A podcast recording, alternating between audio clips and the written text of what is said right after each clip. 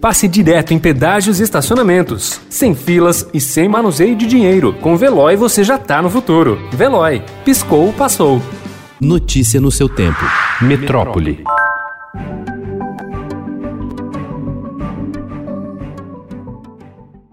O ministro Ricardo Lewandowski do Supremo Tribunal Federal cobrou do ministro da Saúde, Eduardo Pazuello, o cronograma de imunização contra a Covid-19 e deu 48 horas para que o governo informe à corte a previsão de início e término das fases de vacinação. Na sexta-feira, a gestão Jair Bolsonaro enviou o plano à corte, sem prever datas nem quais imunizantes vai usar em cada grupo.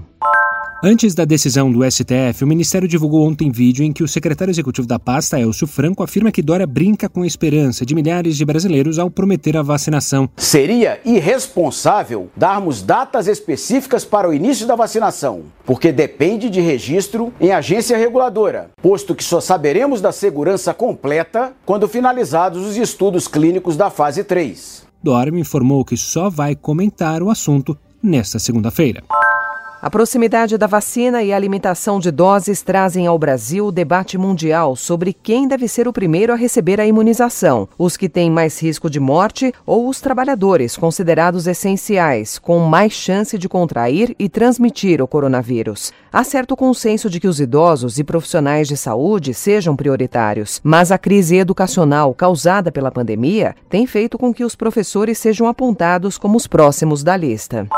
Ao divulgar seu plano de vacinação, a gestão João Dória não incluiu trabalhadores considerados essenciais, fora os da saúde. Isso fez com que, na semana passada, diversos grupos passassem a pedir prioridade na imunização em São Paulo. Além dos professores, policiais civis e motoristas de ônibus e promotores solicitaram a inclusão na primeira fila da vacina.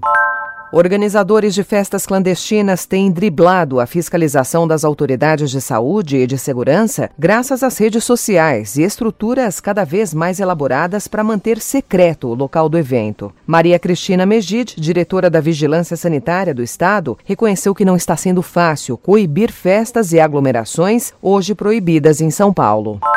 O avanço da Covid-19 no país mudou a programação das festas de Ano Novo. A Prefeitura de São Paulo prevê Réveillon com shows virtuais, mas desistiu de uma queima de fogos de 10 minutos na Avenida Paulista. No Nordeste, festas famosas em praias têm sido canceladas. Notícia no seu tempo. Pegando a estrada ou só indo no shopping? Com o Veloy você já está no futuro e passa direto em pedágios e estacionamentos, sem filas, sem contato e sem manusear dinheiro. Aproveite 12 mensalidades grátis e peça já o seu adesivo em veloy.com.br.